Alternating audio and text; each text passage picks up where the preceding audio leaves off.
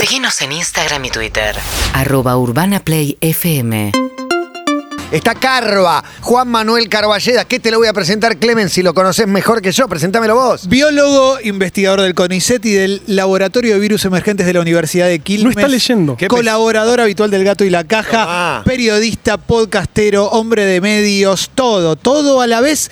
En una sola persona. Te tiro esta porque A ver, lo estoy hincha conociendo. de ferro. No, No. Coprotagonista de un capítulo de los simuladores también. Bien, bien, bien ahí esa no la. sí, le no hace tenía. ojitos a Cluster Boer Sí. en un capítulo. Tomá. Sí, eso, lo sabe poca gente, sí. Eh, tenía mucho pelo en ese, en ese momento. Eh, Ahora también, tenés un montón. Si no Desparramado en diferentes tenía lugares. miedo a la, a la cámara que viene de atrás, pero por ahora como no la vi. como Gávez. Pero no, no pasa nada. No pasa nada, ok. Bienvenido, Carva. Muchas gracias. Un placer. Y además tiene un libro próximo a editarse que se llama Fiebre, breve colección de epidemias. Creo que vamos a aprender bastante. Mi primera pregunta es muy tonta, es muy de, de señor. ¿Por qué Norma de Santa Fe quiere saber? No, de verdad, ¿no hay más fiebres? ¿No existe más? Digo, eh, hay un cambio de estación. ¿Puedo tener fiebre y que no sea COVID? ¿Puedo tener gripe? ¿Puedo estar resfriado? ¿Me puede pasar todo eso y que no sea COVID? Buenas una- tardes, Matías de Palermo.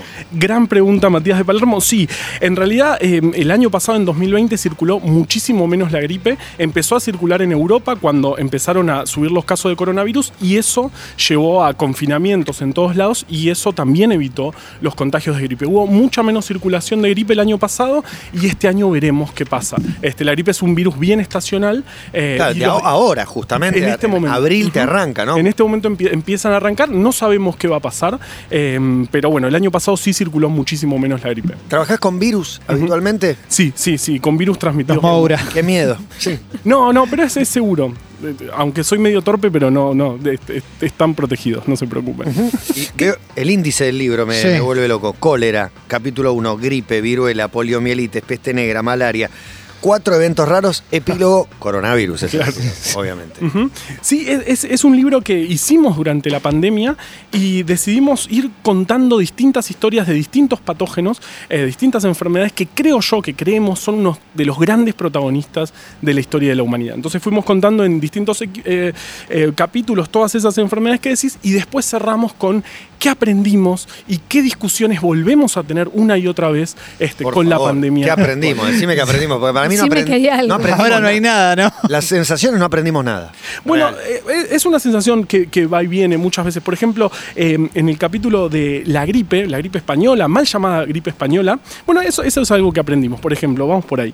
Eh, la gripe se llama mal llamada gripe española, en realidad es una gripe que empezó en Estados Unidos en 1918 causó, fue tre- tremendo, una pandemia tremenda, no, es- no es fácil calcular la cantidad de muertos, pero le dijeron ri- gripe española porque España fue el único país que dijo, al no estar involucrada en la guerra, en ese momento era la Primera Guerra Mundial, dijo, nosotros tenemos casos de gripe, cosa que todos los otros países lo ocultaban, entonces le pusieron gripe española. Y hoy se trata... Increíble. Increíble. Por ser sinceros. Mirá, Por ser sincero, ¿eh? sí, sí. No se valora la Por no honestidad en en, este mundo. por claro. no estar en guerra. Y hoy, por ejemplo, este, a pesar de Donald Trump diciendo virus chino permanentemente en los medios, se logró que no se llame a este, a, a este patógeno con un- el nombre de una ciudad o con el nombre de un país. Eso es algo que aprendimos, es algo que se trata de no hacer este, desde hace varios años porque es estigmatizante este, para los países. También, por ejemplo, en, esa, en, la, epidemia, en la pandemia de gripe de 1918, se discutió mucho si mantener abiertas o no las escuelas particularmente en Nueva York. Nueva York era la ciudad epicentro de, esa enfermedad. Y Sarah Josephine Baker, quien estaba a cargo del Departamento de Higiene Infantil, re- recomendó no cerrar las escuelas justamente porque los niños hablaban inglés y también hablaban el idioma de sus padres porque era una ciudad totalmente cosmopolita. Entonces dijo, no cierren las escuelas porque podemos a través de los niños mandar las comunicaciones este, oficiales porque en inglés no se entendían para gran parte de la población. Ca- Carva, ¿qué tienen en común todas estas eh, fiebres que están en tu, en tu libro? ¿Hay algo, algún hilo conductor? Bueno, eh, en realidad no son distintos patógenos. Hay, este, por ejemplo, el cólera es una bacteria, la gripe es un virus.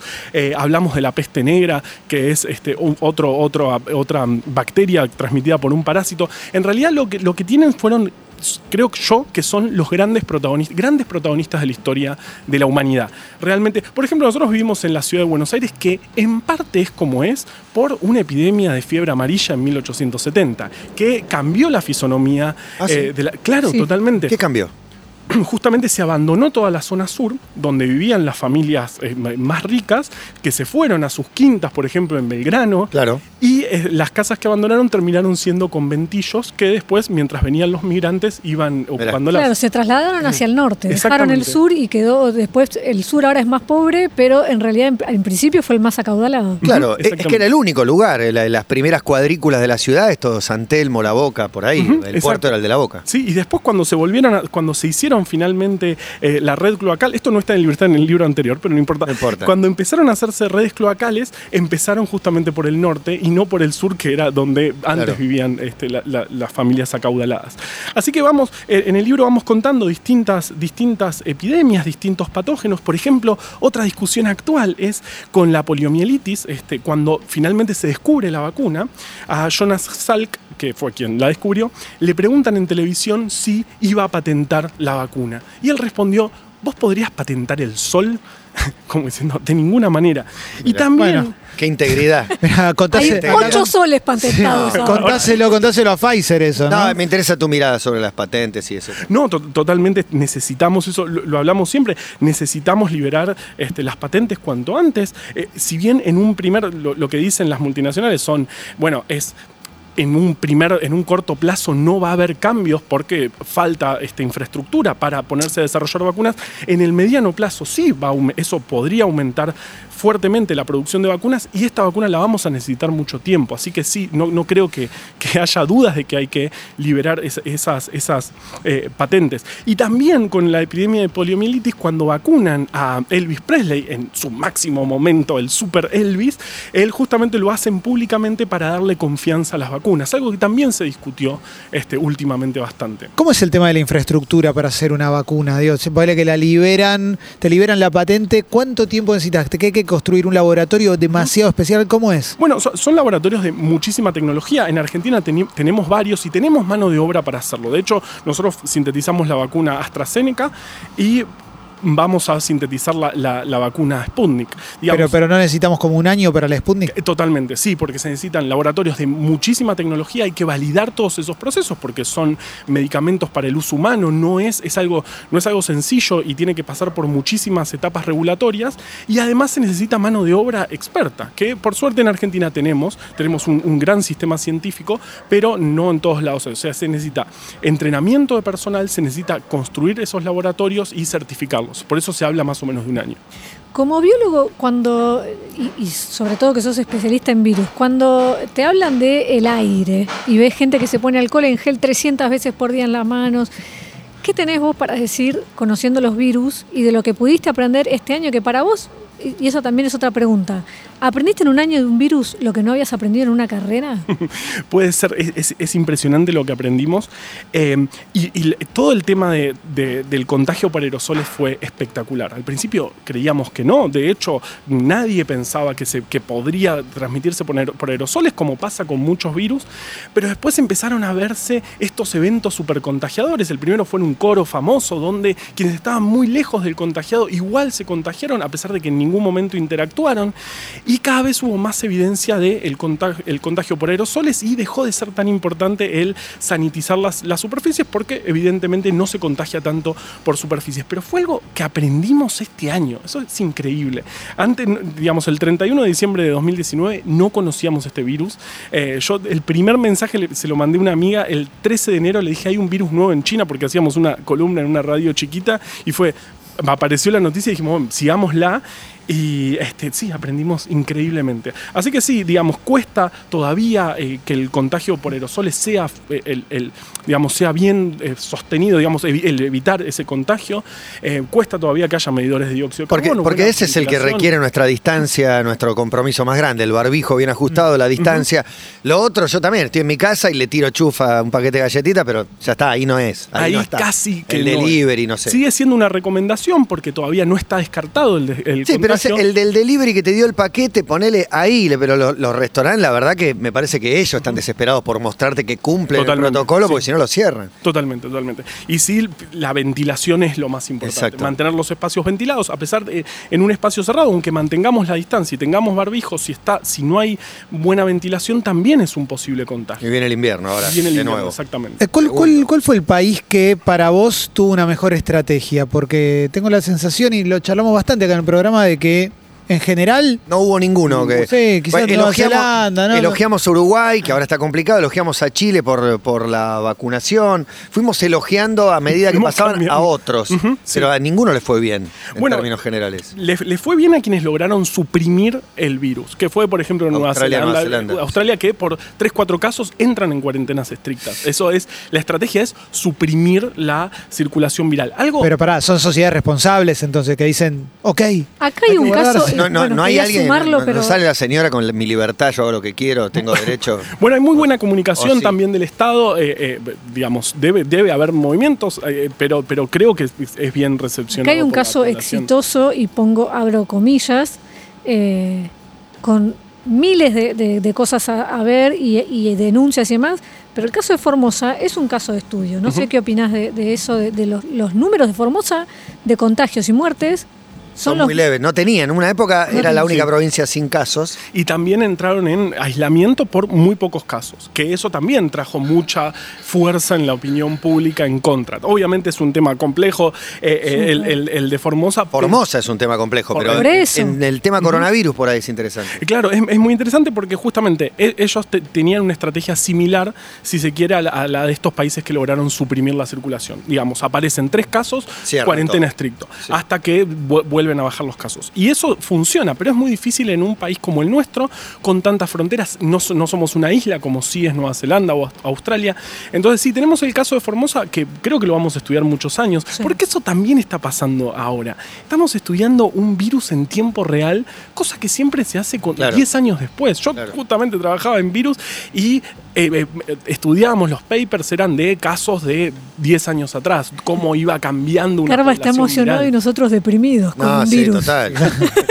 Nunca vi a alguien tan excitado con el coronavirus. La, la era dorada de su carrera, claro. Le- vieron que los virus tenía, eran importantes, Es- eso es lo que más dije Para en mí el 2020. también me parece que hay un resultado de la pandemia que es en lo que nos convertimos, lo que nos dejó hechos la pandemia. Y yo creo que hay una gran decepción. Hablo por mí igual, pero creo que en línea general estamos todos medio decepcionados de lo que nos convertimos, de, de esa depresión que estaba enmascarada, en, en que sigo laburando, en que un poco mi vida sigue. Pero cuando saliste de tu casa, te diste cuenta que era depresión, que estabas Sí. adentro totalmente oscurecido. Sí, y después esta cosa de o te saca lo peor o te saca lo mejor. Y en muchos aspectos salió lo peor. En- Sí, en- sobre todo en cómo funciona el sistema. En general, el mundo terminó eh, fortaleciendo todo eso que era malo. Entonces, el hartazgo, ¿no? El Sí. hartazgo que te lleva a hacer cualquier cosa porque estoy harto. Es como un sinsentido. Sí, sí. Y la, y la desigualdad, eh, eh, en, por ejemplo, en, en el reparto de vacunas es, Enorme. es tremenda y Enorme. justamente eso es de las peores cosas que saca. Lo mejor, en las vacunas tenemos lo mejor y lo peor, si se quiere. Tenemos una vacuna en un año y tenemos un reparto tremendamente desigual.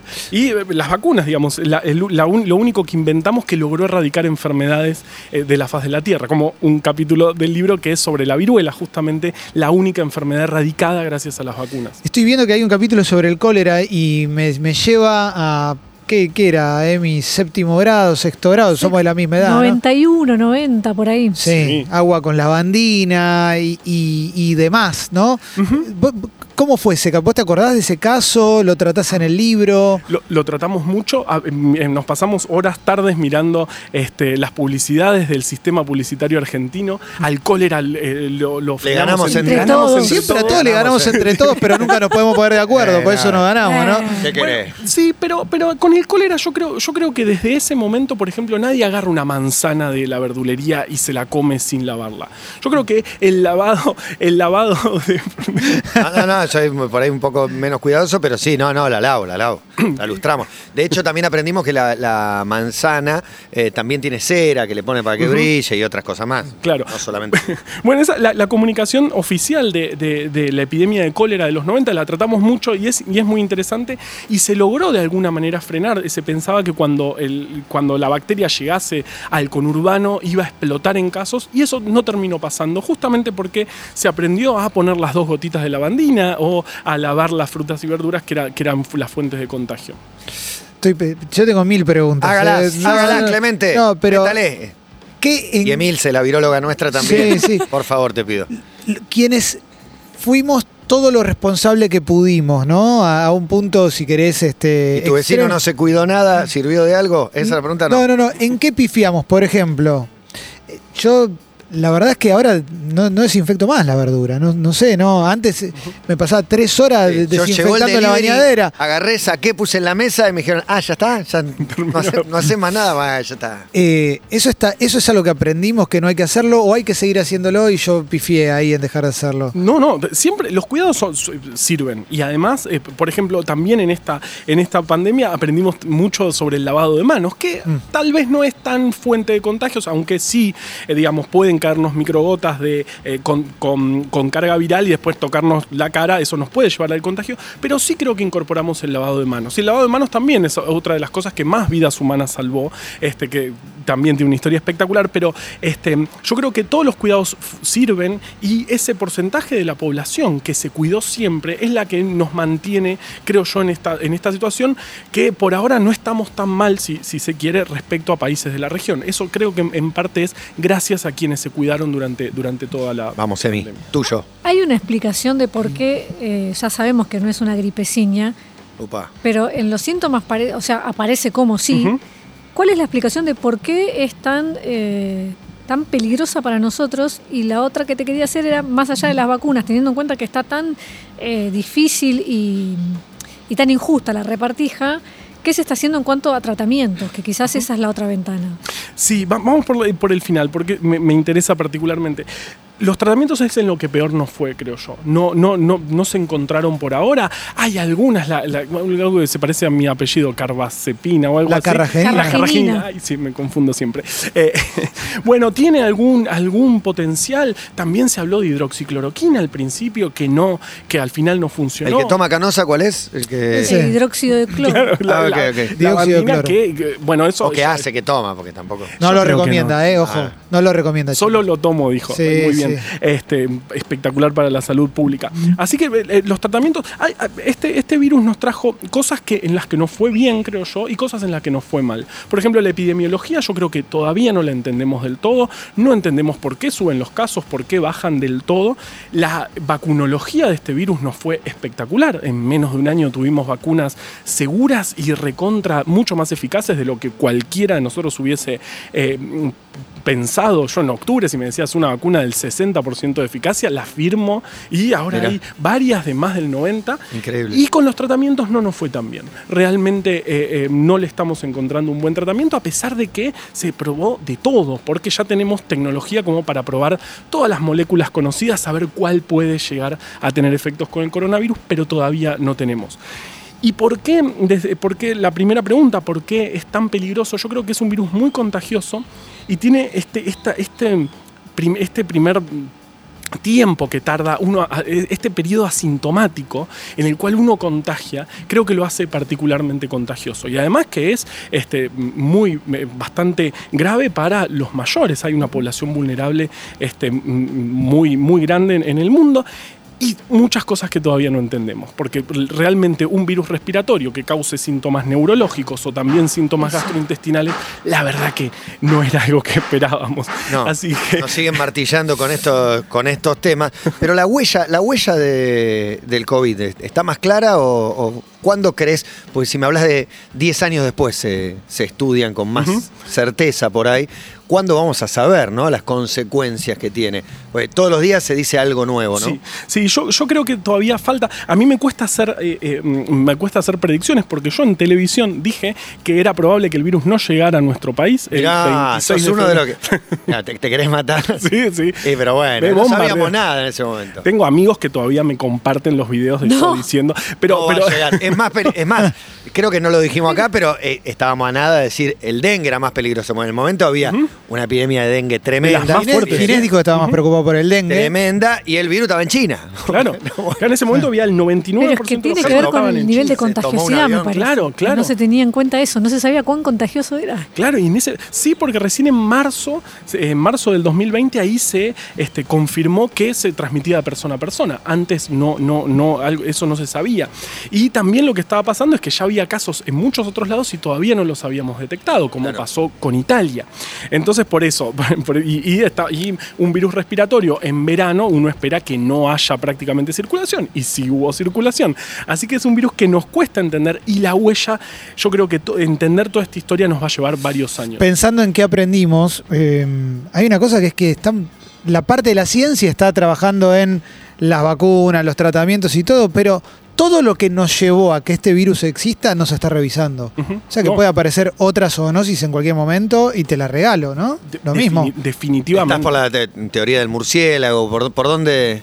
¿Por dónde empezó? ¿También falta mucho para tener idea o nunca se sabrá verdaderamente cómo no, empezó? no, eh, es probable, es probable que haya venido del murciélago, probablemente haya tenido un hospedador intermedio, este famoso pangolín, uno de los animales más espectaculares que hay. Eh, pero sí seguramente tiene que ver con eh, el digamos, la producción intensiva de animales, sobre todo los mercados de animales vivos. Eso también nos trajo la pandemia de gripe de 2009. Eso también viene de los chanchos y la, gripe también tiene la particularidad de un, uno- un humano puede contagiar a chanchos y los chanchos también se pueden contagiar de aves y por eso, digamos, es, es tremendamente peligroso respecto a la gripe tener animales vivos y distintos animales vivos en el mismo lugar. Y eso, como dice Clemente, no cambió, realmente sigue habiendo Claro. esta producción Mismo intensiva. Y eh, ya se hablaba hace muchos años de que algún coronavirus podía emerger. Porque de hecho pasó. En 2002 y en 2013 emergieron, aparecieron de la nada dos coronavirus que generaron muchos, muchos casos, algunos miles que después dejaron de circular, como fue el caso de SARS y MERS en 2002 y 2013. Pero la sensación es como que nosotros, y por nosotros digo Cono Sur, por ejemplo, es tipo, esto pasa en China, donde comen animales, hay un mercado de animales vivos y no sé qué, qué sé yo. Y en realidad, digo, como que estamos alejados de la sensación de, ejemplo, los incendios en el sur por plantaciones de pino, que no tienen, es una especie que no tiene nada que hacer ahí y demás, esas plantaciones de pino provocan que haya, no sé, animales que se tienen que ir de ese lugar a otro lado, se transforman en predadores que no son naturales. Todo eso, o sea, lo estamos haciendo desde Buenos Aires también. Sí, sí, sí, claro. Incluso, bueno, la, la- la pandemia de gripe de 2009 empezó en México, no empezó en China ni, ni en ningún país. Este, y sí, obviamente, nosotros también, por ejemplo, tenemos producción intensiva de varios animales, incluso vamos a tener de chanchos, y eso también puede traer eh, problemas. Digamos, si se hace de manera cuidada, sustentable, este, no vamos a entrar en esa discusión, pero si se puede hacer o no, pero, este, digamos, hacerlo también implica riesgos, y sí, obviamente, plantar pinos, los pinos son particularmente peligrosos para, para los incendios, y bueno, se hace y termina pasando. Bueno, es eh, Juan Manuel Carballeda. ¿Cuándo sale el libro? Fiebre, breve colección de epidemias. Bien, ¿Ya está? gran pregunta. Entró a imprenta el sábado. Ah. Es- está, en, está en preventa, lo pueden encontrar en elgatoylacaja.com barra fiebre. Eh, claro, lo financiamos de esa manera con, con las preventas. Ahí si ponen el código de descuento todo pasa, tienen, Vamos. en, en este libro y en toda la tienda del gato y la caja. Así que estamos muy contentos, el libro está muy lindo y entró a imprenta el sábado. Quiero recomendar de El gato y la caja cuando hacen los experimentos que podés contestar, que hacen experimentos sociológicos, que está bueno, que te divertís y te respondes cosas y por momentos te asustás un poco. ¿eh? sí, sí, son cosas espectaculares. que Con haces comportamiento. y- sí. Gracias, Carva. Muchas gracias por venir. ¿eh? Un placer Son enorme. El placer fue mío. UrbanaPlayFM.com